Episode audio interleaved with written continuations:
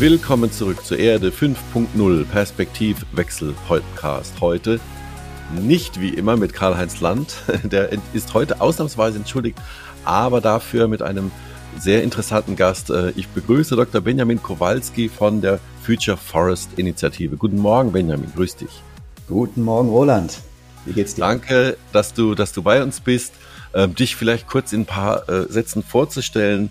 Ähm, Benjamin ist Head of Science. Was das genau bedeutet, das werden wir gleich erfahren. Ist studierter Forstwissenschaftler und Agrarökonom und äh, ja, ist in den letzten sechs Jahren als Netzwerker auch für das Land Niedersachsen tätig. Da geht es um Innovation im Bereich Land- und Ernährungswissenschaften, aber hat einen starken Fokus auf das Thema Wald in den letzten zwei Jahren und ist eben einer der Mitgründer der doch recht jungen Future Forest Initiative, da geht es um Klimawandel, um Technologie, um Innovation und äh, ja, wie wir quasi komplett neue Wertschöpfungsketten ähm, zum Thema und rund um das Thema Wald, während wir den Wald natürlich auch noch retten, ähm, äh, äh, hinkriegen und dazu gleich noch mehr. Äh, ich bin sehr gespannt, Benjamin. Danke nochmal, dass du dir Zeit nimmst für uns. Sehr gerne.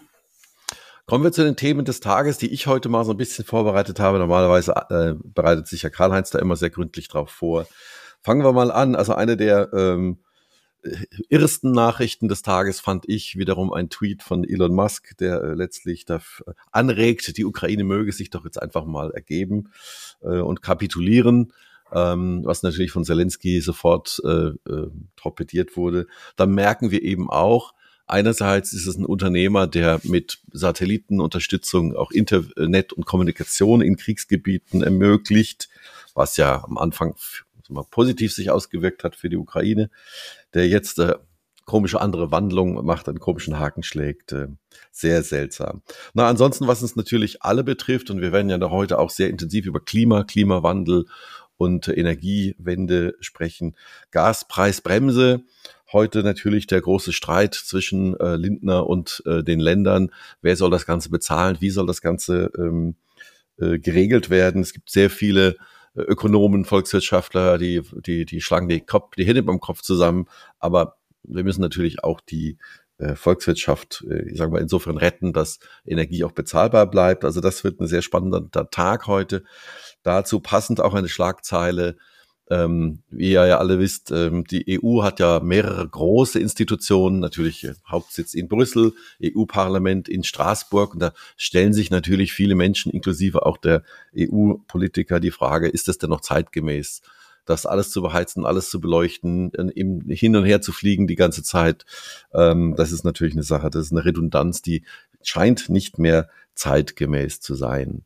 Und ähm, abschließend vielleicht auch noch ja im Iran äh, immer noch natürlich äh, große Proteste ähm, auf den Straßen und we welche äh, welches Tool ist am wichtigsten in solchen Zeiten? Wir erinnern uns an den arabischen Frühling, natürlich das Internet. Was macht der iranische Staat? Äh, schaltet zeitweise das Internet ab, damit Menschen sich eben nicht verabreden können und sich nicht treffen können. Also wir sehen Technologie und Kommunikation, das Internet, Digitalisierung äh, wirkt in alle Bereiche hinein. Und da haben wir eigentlich auch schon einen sehr, sehr fließenden Übergang. Ähm, Karl-Heinz sagt auch immer, äh, Karl-Heinz Land, äh, Digitalisierung, Erde 5.0, dass wir quasi auf alles einen digitalen Layer oben drauf kriegen. Ähm, dass wir durch Digitalisierung und Technologie und auch Schlagwort IoT natürlich sehr viel optimieren können, überhaupt erstmal Informationen haben über verschiedene Bereiche. Ähm, Benjamin, was können wir denn, oder erzähl doch mal bitte kurz was zu deinem Werdegang, bevor wir dann darauf eingehen, wie wir ja mit smarten Mitteln und, und interessanten Technologien ähm, die Wälder und damit natürlich auch das Klima retten können. Ja, gerne. Stichwort digitaler Zwilling des Waldes, ne? Kommen wir nachher dazu. Ja, ja. Ja, von meinem Werdegang her ursprünglich Forstwissenschaftler, aber die letzten Jahre, wie du schon angekündigt hast, bin ich Netzwerker für Innovation im Bereich der Land- und Ernährungswirtschaft. Und da haben wir ganz ähnliche Themen. Wie kriegen wir es hin, die Landwirtschaft klimafreundlicher aufzustellen? Auch Themen wie Robotik und Sensorik und Drohnen sind dann natürlich riesig. Und in dem Bereich gibt es ein starkes Ökosystem von Akteuren, die gegenseitig neue Lösungen entwickeln und miteinander kooperieren, um die Landschaft zukunftsfähig aufzustellen. Und diese Idee haben wir genommen mit Future Forest und übertragen viele dieser guten Ansätze auf den Bereich Forst. wo das Thema Digitalisierung, Sensorik im Feld, IoT, Smart Services natürlich alles wichtige Rollen sind, aber nur ein Ausschnitt. Also da kommen mhm. noch ganz spannende andere Themen dazu. Wenn ich mal ganz kurz nochmal auf das Thema Landwirtschaft zurückkommen darf und Technologie. Ich weiß aus verschiedenen Projekten, dass Landwirtschaft getrieben natürlich durch die Hersteller von, von äh, ähm, Geräten und Maschinen, die einem natürlich helfen, den Boden zu beackern und zu ernten, extrem gut mit Technik umgehen können heutzutage, mit Satellitensteuerung. Also da geht es natürlich eher, sagen wir, um die Ausbeutung in Anführungsstrichen und die Optimierung ähm, der Natur durch die Ernte und den optimierten Einsatz auch von Düngemitteln. Ist das so der Bereich, in dem du tätig warst, oder geht es eher um den Umweltaspekt und Technologie, in dem du da im Bereich Landwirtschaft äh, berätst? Schon eher der Bereich, wo es darum geht, die Ressourcen effizienter einzusetzen und aus dem Boden teilflächenspezifisch das Beste rauszuholen, aber mhm. auch biotechnologische Anwendungen. Das klingt jetzt so negativ, aber wie können wir Pilze und gute Bakterien in den Boden ausbringen, um so natürliche Synergien zu ermöglichen? Wie kann man vielleicht neue Systeme schaffen? In die Richtung ging das. Mhm. Also ohne Technologie geht es natürlich auch da nicht. Ähm, und dann kommen wir mal auf den Wald äh, zu sprechen. Im Vorgespräch äh, hast du erzählt, ihr sitzt in, im, im Harz, ja. Und der Harz ist ja deutschlandweit auch bekannt äh, ähm, durch den Brocken natürlich und äh, durch äh, den Effekt der der äh, sterbenden Bäume durch Borkenkäfer, durch Trockenheit, was wir natürlich auch in vielen anderen Regionen ähm, äh, in Deutschland auch sehen.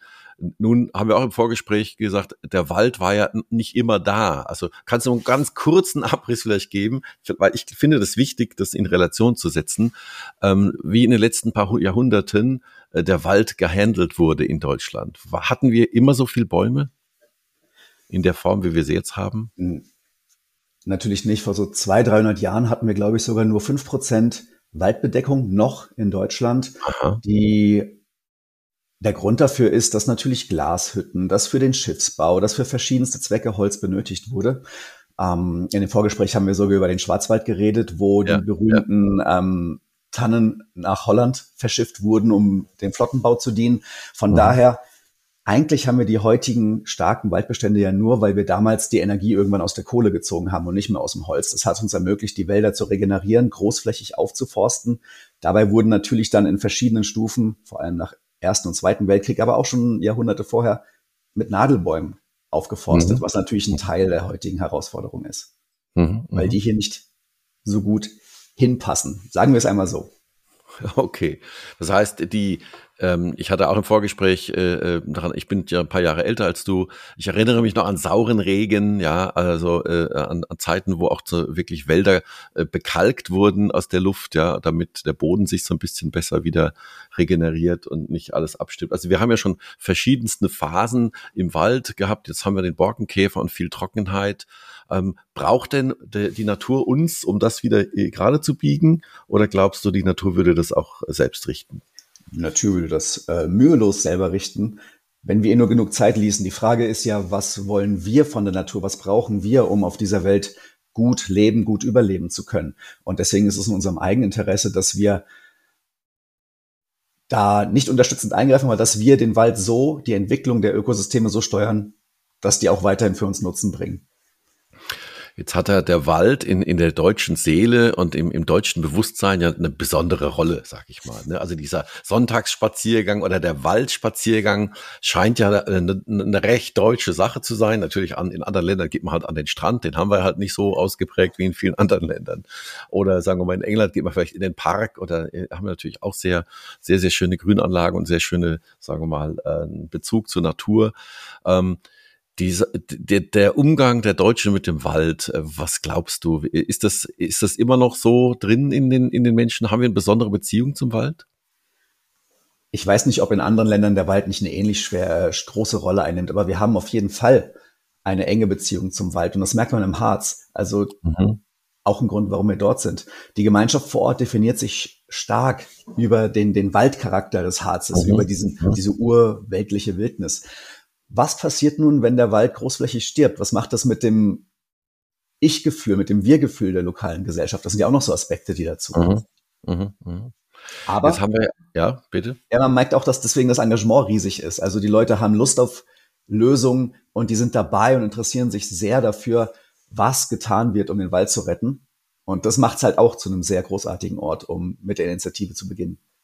Ja, der Wald ist natürlich total populär. Es gab ja auch sehr viele Publikationen äh, über der Wald und wie Bäume miteinander kommunizieren und Waldexkursionen, Bäume umarmen. Ich übertreibe jetzt mal ein bisschen.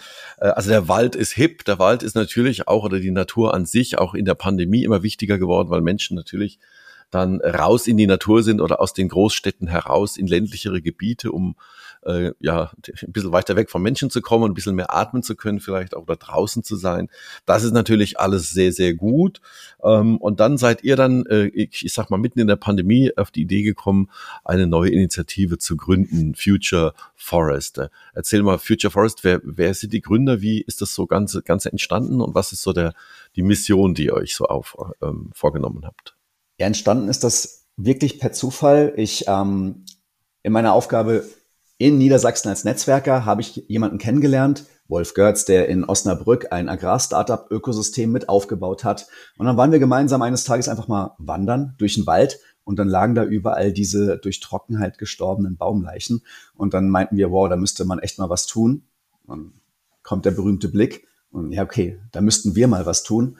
Mhm. Und dann sind wir auf Jagd nach Mitgründern gegangen. Und das, ähm, da haben wir echt Glück, ein sehr buntes, durchmischtes Team zu haben. Also ich als der Forstwissenschaftler der Gruppe, ähm, Wolf Görz ist ein Digitalunternehmer, hat schon einige Unternehmen in dem Bezug, auch mit Startup-Bezug, hochgezogen. Dazu kommt jetzt noch Björn Kaminski, der bis vor kurzem im Deutschen Startup-Verband in Berlin gearbeitet hat und den Green Startup Monitor dort mit herausgebracht hat. Der ist seit heute Vollzeit bei uns eingestiegen. Mhm. Und dann haben wir noch zwei Unternehmer aus dem Harz. Einer von denen, Christoph zu Stolberg, ist ähm, Waldbesitzer ist natürlich ganz wichtig, die Praxis dabei zu haben. Ne? Wenn du irgendwelche Lösungen ja, entwickeln ja, musst, dann muss der Endkunde oder der Anwender dabei sein. Und das ist auch unser Ziel, ein bisschen diese Startup-Mentalität mit den Waldbesitzern, aber auch Landwirten zusammenzubringen, sodass die gemeinsam Lösungen arbeiten können. Und letztlich noch Markus Klettner, der ist ebenfalls ein Unternehmer aus dem Harz, wunderbar vernetzt vor Ort, ähm, Elektroniker, ich sag's immer falsch, Elektriker, und äh, natürlich auch total wichtig, dieses Know-how zu haben, wenn es darum geht, ne, digitaler Zwilling des Waldes. Das Schlagwort fällt wieder. Wir werden mhm. irgendwann wahrscheinlich einige Sensoren und andere Systeme im Wald haben, einfach um zu überprüfen, welche Leistung der Wald denn wirklich für uns bringt. Weil das ist das Thema, kriegen wir da vielleicht neue Wertschöpfung raus, die nicht nur übers Holz kommt, aber da kommen wir bestimmt mhm. noch dazu. Mhm, mhm. Ja, ich habe mir gerade mal notiert, der Wald als Wirtschaftsfaktor. Ja, also man hat ja gesehen in den letzten, sag mal, 10, 15 Jahren erst, der Holzpreis war erst ganz unten, dann gab es viel Totholz, was man für, für, für die man normale Verwertung wahrscheinlich nicht gebrauchen konnte. Momentan auch getrieben natürlich durch die hohen Gaspreise explodierten die äh, Preise für Brennholz, ja, also was auch für, als Brennholz dann geeignet ist. Also da ist ja auch eine bestimmte Dynamik drin. Wem gehört denn eigentlich der Wald in Deutschland? Also sind das tatsächlich eher private Waldbesitzer? Ist es die Kirche? Ist es der Staat? Wie ist das so ungefähr aufgeteilt? Ähm, bunt gemischt, ungefähr die Hälfte der Wälder gehört Privatleuten, wobei man sagen mhm. muss, dass ganz viel Wald dieser kleinst Privatwald ist. Also ja. ich komme aus Unterfranken, da hast du diese ein Meter breiten und 100 Meter langen ähm, Flurstücke, wenn es ganz schlimm wird. Und die okay. sinnvoll zu bewirtschaften, ist eine Herausforderung. Aber ansonsten gibt es natürlich viele auch Privatwaldbesitzer, die sehr große Flächen ihr eigen nennen. Und vom Rest des Waldes ähm, ist so ein Drittel und ein Fünftel ähm, teilt sich dann auf Bund und also Kommunen, also öffentlichen mhm. Raum auf. Und da muss man natürlich hat, unterschiedlich ja. rangehen. Und jetzt hat ja der Wald einerseits natürlich einen, ist ein Wirtschaftsfaktor, ne, das ist ja ganz klar. Äh, auf der anderen Seite natürlich auch einen, einen mega Umwelteinfluss und einen mega Wohlfühleinfluss und, und einen klimatischen Einfluss. Ähm, was ist, ihr versucht das wahrscheinlich alles unter einen Hut zu kriegen, ne? Ähm, aber was sind denn so die großen Trends zum Thema Forstwirtschaft und Wald? Wenn man mal versucht, eine Balance zwischen wir, einer ökologischen Optimierung, es gibt ja ganz klare Trends mit Verwilderung und, und man möchte wieder Urwälder haben, hinzu, naja, aber der Wald soll ja auch bewirtschaftet werden und äh, ist ein Wirtschaftsfaktor. Wie kriegt man da die Balance hin? Ist das ähnlich wie in der Landwirtschaft?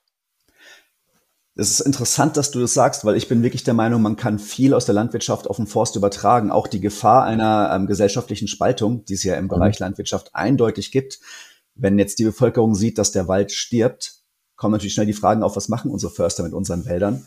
Ähm, mhm. Deswegen ist es da extrem wichtig, ähm, zu informieren und auch die Gesellschaft mitzunehmen. Was wir prinzipiell, wie wir das lösen möchten, ist, dass wir erstmal den Waldbesitzenden selber neue Werkzeuge an die Hand geben, um den Wald von morgen zu gestalten. Das heißt, die Waldbesitzer können dann selber entscheiden, welches dieser neuen Werkzeuge, welche dieser Technologien oder Geschäftsmodelle die verwenden möchten.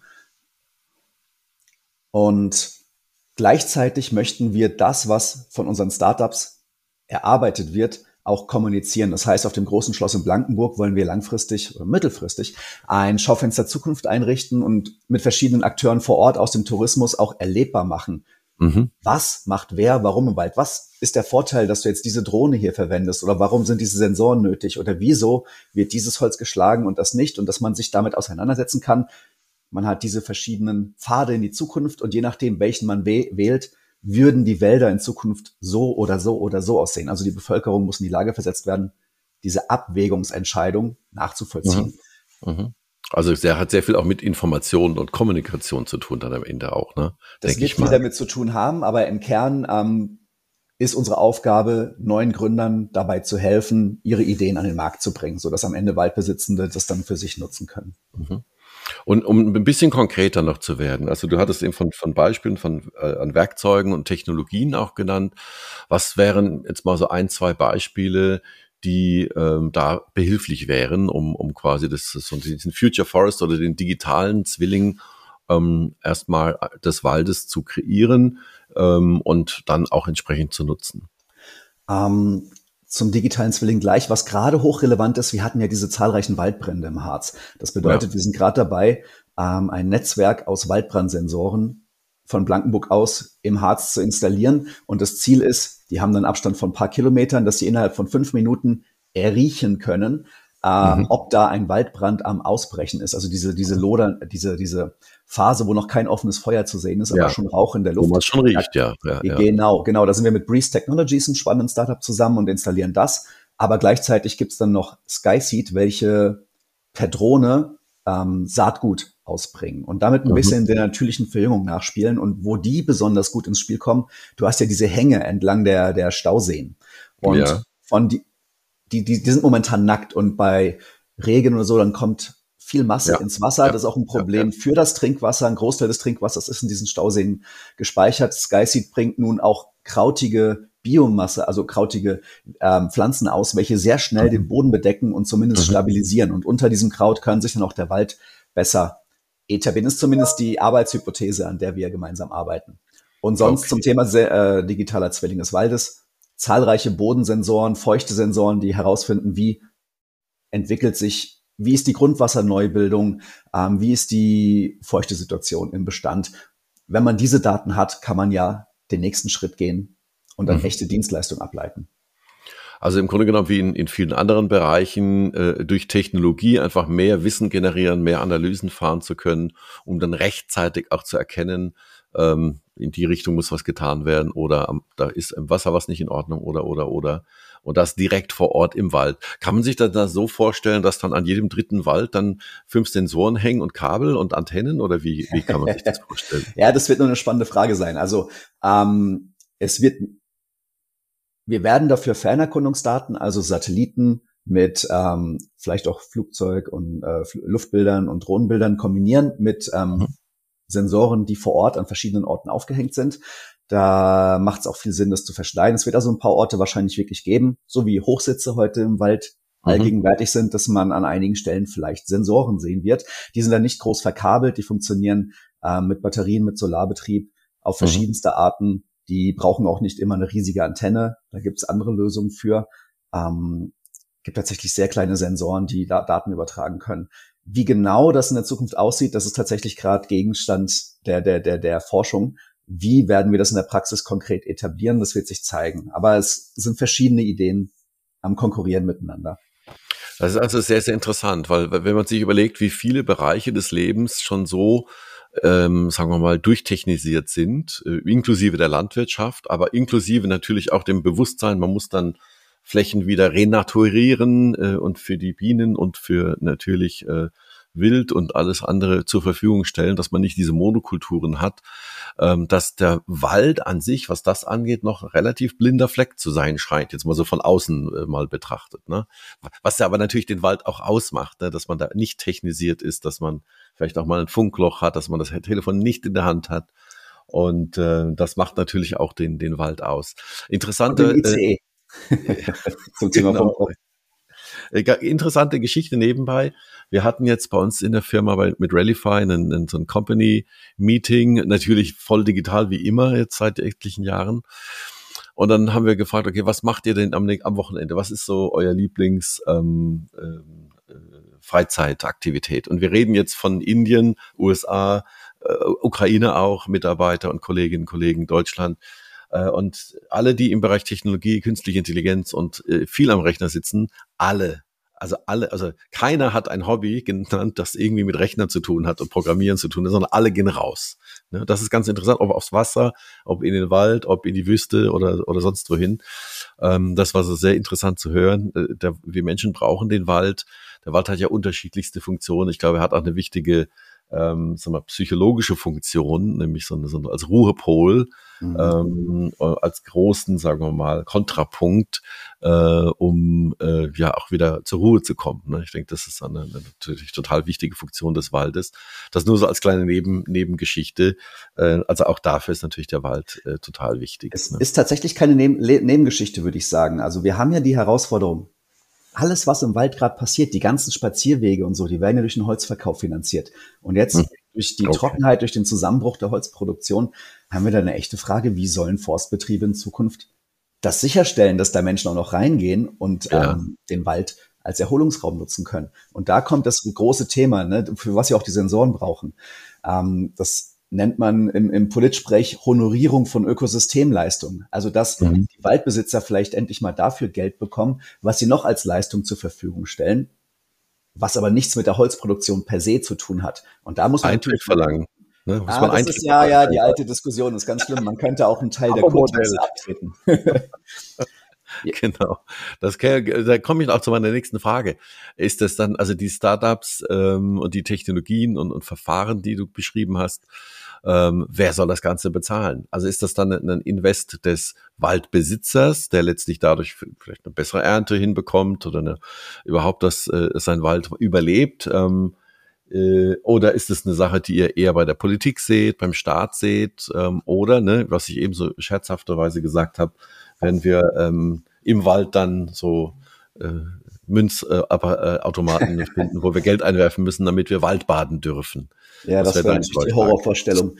Ähm, also wir sind der Meinung, als Initiative, dass so schnell, wie sich die Ökosysteme gerade verändern, haben wir eigentlich, müssen wir uns auf den Markt verlassen, dafür auf die Nachfrage und auf den ähm, und auf Geschäftsmodelle, um dem schnell noch begegnen zu können.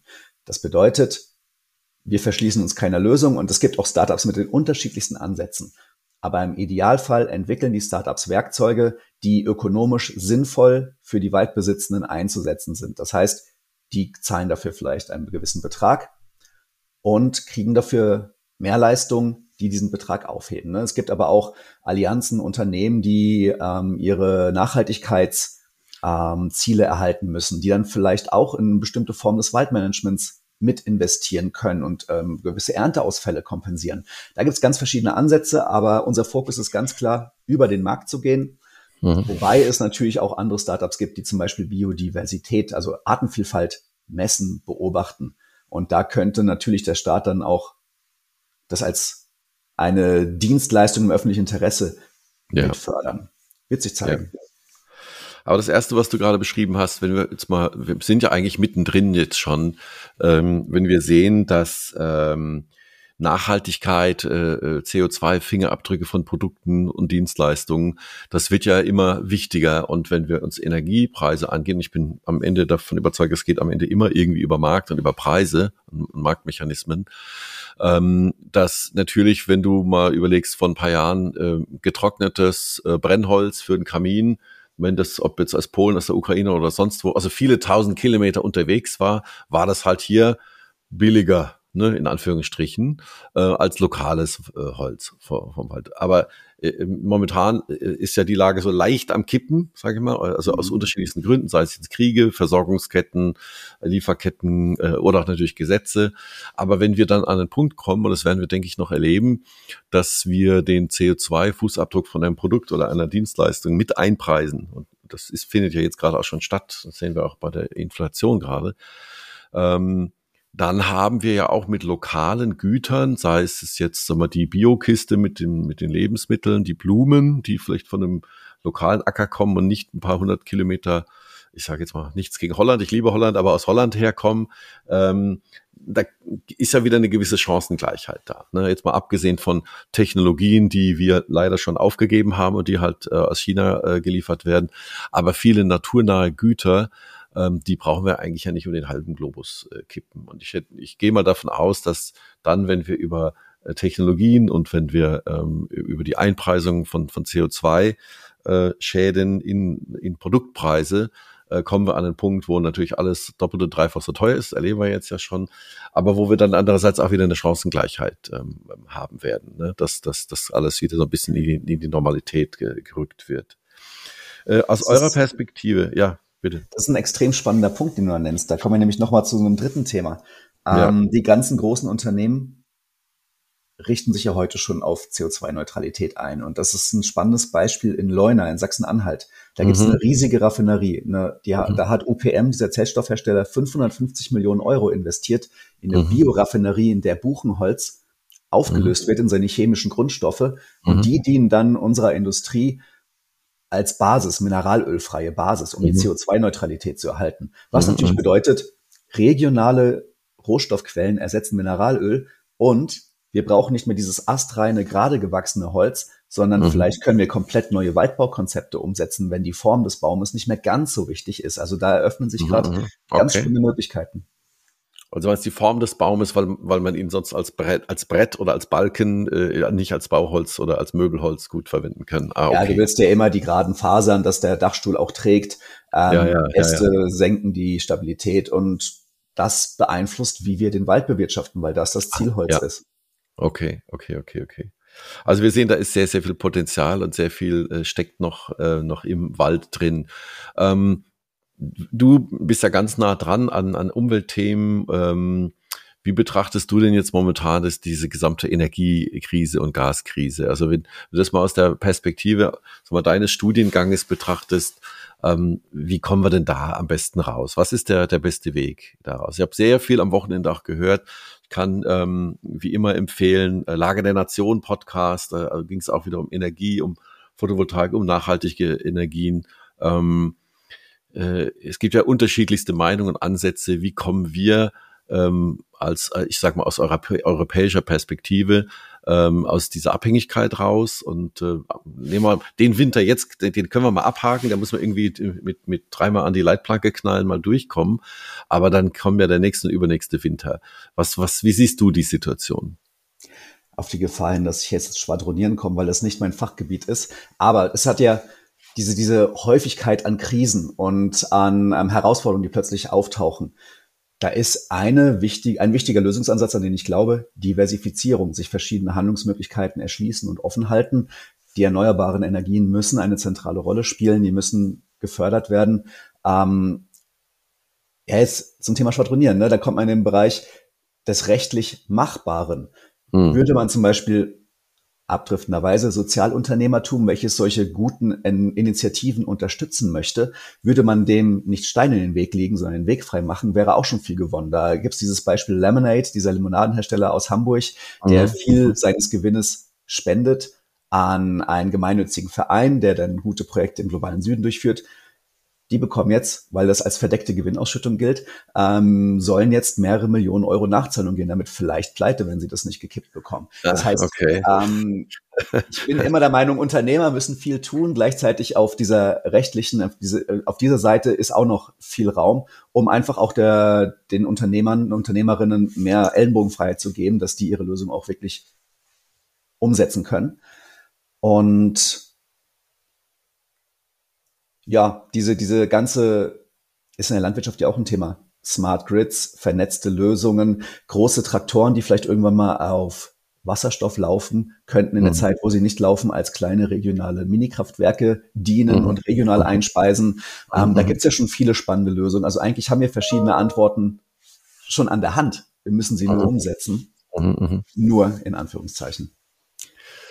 Also wir sehen, dass auch dort, also auch im Wald und am Wald einfach äh, quasi kein Baum neben dem nächsten stehen bleibt, um das, um das mal etwas holprig zu formulieren. Aber es, wir merken ja, dass an allen Ecken und Enden ähm, äh, Veränderungen kommt und direkt vor der Tür steht. Wir sind ja mittendrin äh, und dass der Lebensstil, den wir die letzten 70, 80 Jahre hatten oder sagen wir nach der äh, industriellen Revolution sich so äh, angewöhnt haben, dass äh, die, wir uns das im Prinzip nicht mehr leisten können und wahrscheinlich auch nicht mehr leisten wollen und dass wir jetzt in einer Phase sind, wo wir die nächsten 15, 20 Jahren ähm, ja sehr viele, sagen wir, neue Lösungen äh, sehen werden und weniger vielleicht auch zentralistische Lösungen, auch Power Grid, ja, Smart Grids und all, all diese Punkte, ähm, dass wir einfach ähm, von diesen äh, bekannten Mustern, die wir haben, zentrale Energieerzeugung und dann einfach Verteilung bis zur Steckdose zu Hause, das wird aufgebrochen und aufgerissen. Und ich denke, da ist die Landwirtschaft äh, und auch der Wald ähm, noch mit, mit viel mehr Technologie äh, kann man da noch, äh, denke ich, viel mehr rausholen, jetzt im positivsten äh, aller Sinne. Sehr gut. Äh, ich habe gesehen bei euch auf der Webseite äh, futureforest.de, ähm, ihr macht auch so ein Future Forest Forum. Ähm, erzähl doch mal bitte, was passiert auf so einem Forum? Wer trifft sich da so alles und was ist so euer, äh, euer äh, Ziel von solchen Foren, wenn es um Thema Future Forest geht? Das Future Forest Forum ist im Prinzip das Klassentreffen der, der, der WaldinnovatorInnen. Ähm, mhm. Da rufen wir auf dem großen Schloss in Blankenburg, ein total schönes Bauwerk, was gerade renoviert wird. Also man spürt diese Aufbruchstimmung. Man sieht noch, ist nicht alles perfekt, aber man möchte es wieder in, äh, äh, ins, rechte, ins rechte Licht rücken. Und da versammeln wir dann verschiedenste Köpfe aus Waldbesitz, aus Gründerszene, Geldgeber, Wissenschaft, Unternehmer. Und die stoßen da aufeinander. Und das macht diese Atmosphäre aus. Das sind alles Menschen, die sagen, lasst uns gemeinsam proaktiv was unternehmen. Die kommen da mit ihren Ideen hin. Wir bieten einfach eine Plattform, wo man in den Austausch kommt, in verschiedensten Formen. Und das ermöglicht den gemeinsamen Lösungen zu entwickeln. Also wir haben heute schon verschiedene Startups, die jetzt ihre Lösung mit Waldbesitzern gemeinsam austesten und sich direkt dann Feedback einholen von denen, mhm. die dann mhm. direkt vor Investoren ihre Ideen pitchen können um vielleicht auch schon die erste Geldspritze zu bekommen. Dieses mhm. Austauschtreffen dient dazu, auch neue Impulse zu setzen, also Leute darauf hinzuweisen, schaut doch mal, Bioraffinerien könnten eine Lösung in der Zukunft sein oder das Thema äh, Pflanzenkohle als Bindemittel in Beton. Damit könnten Gehwege vielleicht klimapositiv mhm. werden. Mhm. Ähm, mhm. Also inspirieren, vernetzen, darum geht es. Das ist einmal im Jahr Anfang September nächsten Jahres wird das nächste stattfinden. Mhm. Aber das begleiten wir durch viele kleine Events durchs Jahr hindurch, um einfach diese Szene am Wachsen und am Funktionieren zu halten. Also ich finde das total interessant, weil, äh, sag mal, alles, was mit Ökologie, auch vor allem auch Wald äh, bisher zu tun, ist bei mir so verfestigt, so das sind quasi alles so ich erinnere mich an Demonstrationen äh, am Frankfurter Flughafen, Startbahn West, ähm, da ketten sich Menschen an Bäume. Das sind so Typen, so Peter Lustig oder die Gründergeneration der Grünen. Äh, also alles bloß keine Digitalisierung und Technologie, sag mal, in den Wald. Und das scheint ja jetzt zu, äh, sag mal, man, man hat jetzt eine Generation von Gründerinnen und Gründern und natürlich auch äh, Waldbesitzern, die da durchaus offen sind, ja, die sagen, wir, wir können auch Technologie nutzen, ähm, um dem Wald quasi Gutes zu tun. Äh, siehst du da so eine Art, auch so, ein, so einen Generationenwechsel gerade oder wie kann ich mir das vorstellen? Also das sind jetzt nicht alles ähm, Waldorfschüler, die sich da treffen auf so einem Future Forest Forum, oder? Nee, nee, also wir haben natürlich die innovationsfreudigen, zukunftsgewandten Leute dort, die selber vielleicht, obwohl sie Waldbesitzer sind, auch schon Business Angels sind oder woanders investiert haben. Was man aber auf jeden Fall merkt, der Klimawandel setzt den Wäldern so enorm zu, dass alle Waldbesitzer einfach einen großen Schmerz verspüren und irgendwie Lösungen für dieses Problem suchen. Und deswegen sehe ich eine große Offenheit auch gegenüber Digitalisierung. Mhm. Ähm, sogar biotechnologische Lösungen, wobei ich hier nicht von Gentechnik unbedingt rede, sondern wie nutzen wir Wirkkonzepte der Natur so um, dass sie synergistisch. Zum Beispiel das berühmte Beispiel mit den effizienten Mikroorganismen, die man auf mhm. Pflanzenwurzeln aufbringen kann. Da gibt es eine große Offenheit dazu. Also das ist äh, gut. Also äh, Offenheit selbst da in, in ich habe jetzt äh, vor kurzem ein Gespräch gehabt, auch in Vorbereitung für unseren Podcast. Äh, da geht es um nochmal um Smart ähm, Homes und Smart Buildings und Automatisierung. Und äh, der Gesprächspartner äh, könnt ihr euch darauf freuen. Also es wird unsere eine unserer nächsten Folgen sein. Ähm, da sagt ja, also die Baubranche ist also mit die ähm, ich sag mal, innovativ sind sie schon, aber doch sehr träge und sehr, sehr konservativ. Aber ich kann mir vorstellen, dass eben, sag mal, die Wald, äh, äh, Arbeiter oder Waldbesitzer, das ist jetzt auch nicht unbedingt eine Branche, die sehr sprunghaft ist, weil natürlich naturgemäß, bis so ein Wald gewachsen ist, das dauert mal eine Generation. Ähm, da muss man sehr vorsichtig und sehr weise Entscheidungen treffen, damit ähm, das alles auch erhalten bleibt. Ne? Ich glaube, es gibt ja kaum ein Geschäft, ähm, was, was äh, ja äh, nachhaltiger ist, aber was auch, sagen wir, langatmiger ist und wo man wirklich sehr, sehr ähm, langsam auch, sagen wir, slow, slow Business quasi hat, ne? In dem ja, Sinne. Anfang, Anfang der 2000er wurde in Norwegen endlich der Eichenwald fertig, der zum Bau der Kriegsflotte gedacht war. Alles krumm und quer gezogenes Holz, was du heute nicht mehr gebrauchen kannst, aber vor 300 Jahren wäre das eine schöne äh, Holzbasis für die Kriegsflotte gewesen. Ja, die Planungszeiträume sind unermesslich lang. Ähm, die Fehler, die man heute begeht, die muss erst der Nachfolger ausbaden. Und das ist natürlich eine große Herausforderung, sich die Handlungsoption offen zu halten in einer Zeit, wo sich die Natur rapide ändert. Mhm. Und äh, wenn du äh, mal aus der Perspektive hier Future Forest, was sind was sind so die die Dinge, an denen ihr arbeitet? Was, äh, wenn jetzt wir hier unsere Zuhörerinnen und Zuhörer haben, ähm, was hilft euch am meisten weiter? Wo seid ihr auf der Suche? Seid ihr auf der Suche nach guten Ideen, nach guten Startups, nach Investoren? Oder was wäre das, was wir quasi an unsere Zuhörerinnen und Zuhörer so so rausgeben können? Alle, die gern Beitrag für den Wald der Zukunft leisten. Das heißt natürlich die, die klugen Ideen und Köpfe da draußen, die diese Ideen in die Umsetzung bringen möchten, die können gerne Kontakt mit uns aufnehmen, in unser Startup-Programm rutschen und die unterstützen wir sehr gerne. Geldgeber suchen wir natürlich auch sehr gerne, die diesen Gründern beim Fliegen helfen, äh, beim Fliegen lernen helfen. Ähm, des Weiteren Ideengeber, Impulsgeber und Unterstützungspartner, die ihren Beitrag leisten möchten. Also die Wege in die Zukunft sind ja so vielfältig. Es gibt nicht nur diesen einen Weg, dass wir jetzt nur auf Drohnen und Sensorik gehen. Es gibt zahlreiche Ideen und wir müssen den Werkzeugkasten einfach füllen mit guten Ideen und mit einem guten Netzwerk. Und wir freuen uns über jede Kontaktaufnahme diesbezüglich. Und äh, habt ihr auch viele, sagen wir mal, ähm, Interessenten aus der Industrie äh, bei euch mit am Tisch sitzen oder sind die eher noch äh, nicht so weit verbreitet? Also Industrie, ich denke jetzt mal an die petrochemische Industrie. Du hast eben auch ähm, eine eine Raffinerie äh, in in äh, Bitterfeld, glaube ich, war das. Äh, Leuna, Sachsen-Anhalt, genau. Leuna, dass um, ähm. dort ähm, äh, ja auch natürlich neueste Technologien immer wieder äh, äh getestet werden. Also ich sitze hier in in, in unweit äh, der größten, des größten, äh, weltgrößten Chemiekonzerns, ja, der BSF. Also habt ihr dort auch Kontakte zu den Entwicklungsabteilungen, die da kommen und sagen, Mensch, habt ihr vielleicht eine Lösung oder wir haben hier ein Problem oder ähm, sind die damit bei euch auch am Tisch? Ja, das macht so spannend. Ähm, vor allem auf dem letzten Forum hatten wir von den genannten UPM, also diesen Zellstoffhersteller, hatten wir einen Vertreter da, der genau diese Bioraffinerie vorgestellt hat.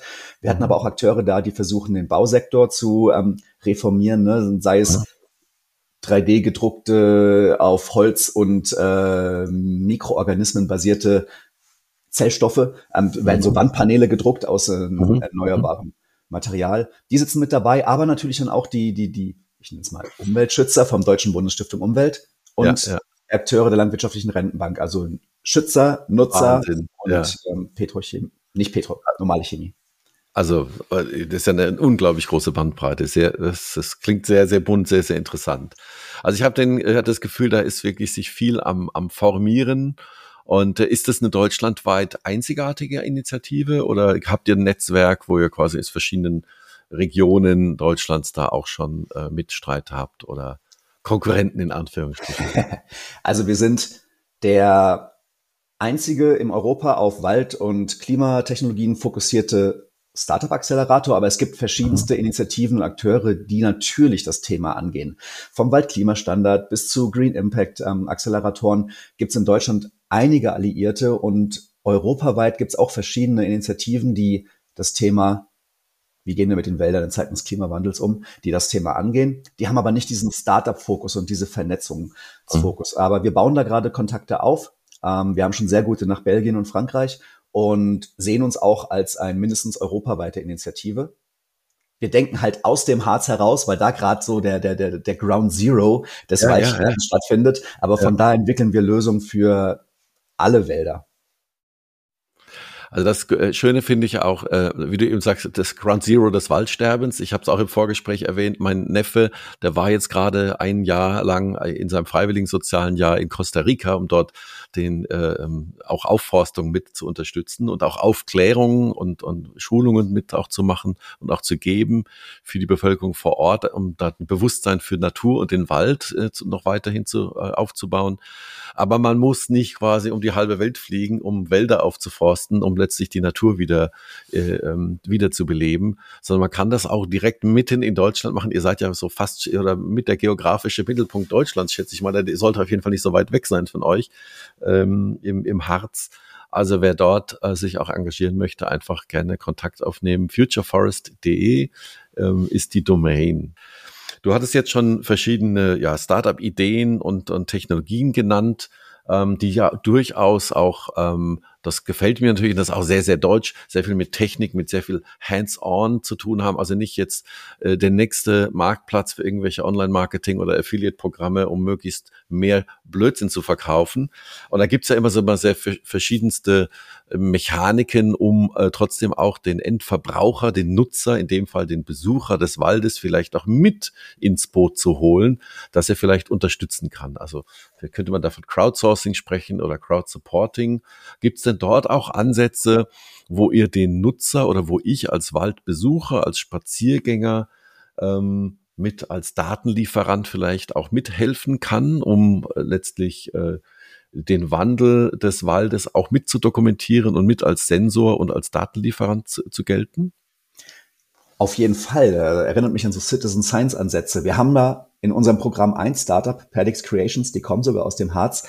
Die ermöglichen dir, wenn du Tourist im Harz bist, an bestimmten Punkten ein Foto vom Wald aufzunehmen. Und dann kannst okay. du dir anschauen, was Touristen, die vorher an diesem Ort haben, für Fotos aufgenommen haben. Da kannst du den Wandel ah. des Waldes im Laufe der Zeit nachvollziehen. Wie sah es hier denn aus vor ein, zwei, drei, vier, fünf Jahren? Und dann, das wird jetzt zeitnah erweitert um ähm, AR-Anwendung, bei denen dann der Förster eingeblendet wird und die erklärt, warum denn hier welche Intervention, welcher Management-Eingriff gemacht wurde. Mhm, mhm Damit mhm. versuchen wir auch den Tourismus ein bisschen, um neue Angebote zu erweitern. Man muss alle Akteure der Region mitnehmen.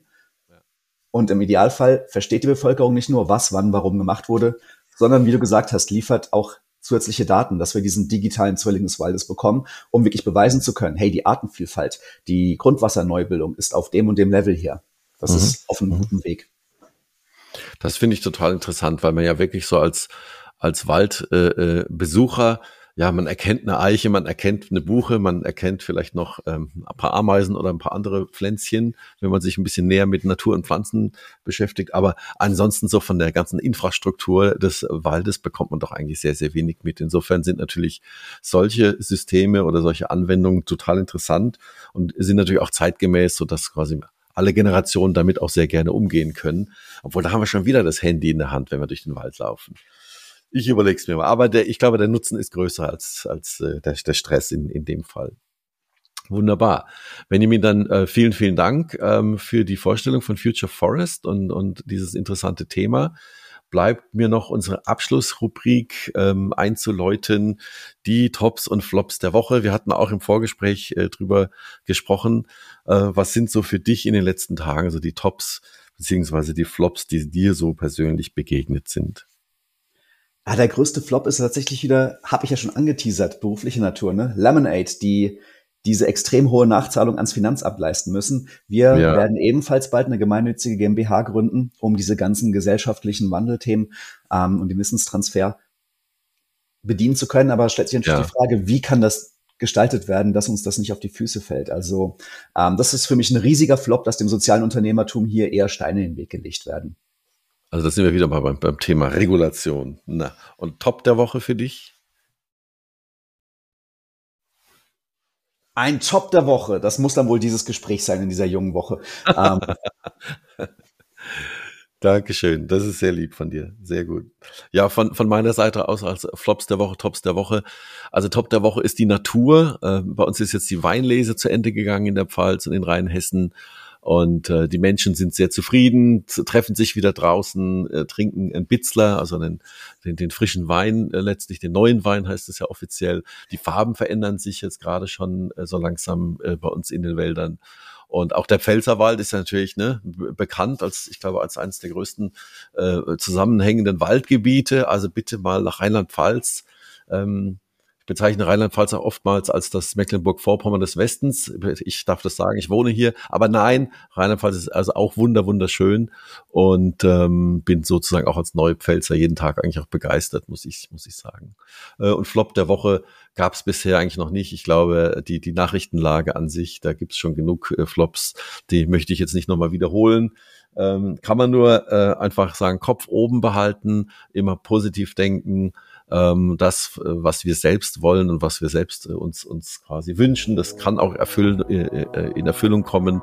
Insofern äh, positiv bleiben, sich nicht äh, von schrägen News runterziehen lassen und äh, ja, vor Ort auch arbeiten. Ne? Vielleicht auch am Wald und im Wald und in der Natur. Und äh, bleibt mich nochmal zu bedanken bei Benjamin. Äh, ich wünsche dir noch eine erfolgreiche, gute Woche. Bleib gesund und ähm, bis bald. Alles Gute an alle. Ciao, tschüss.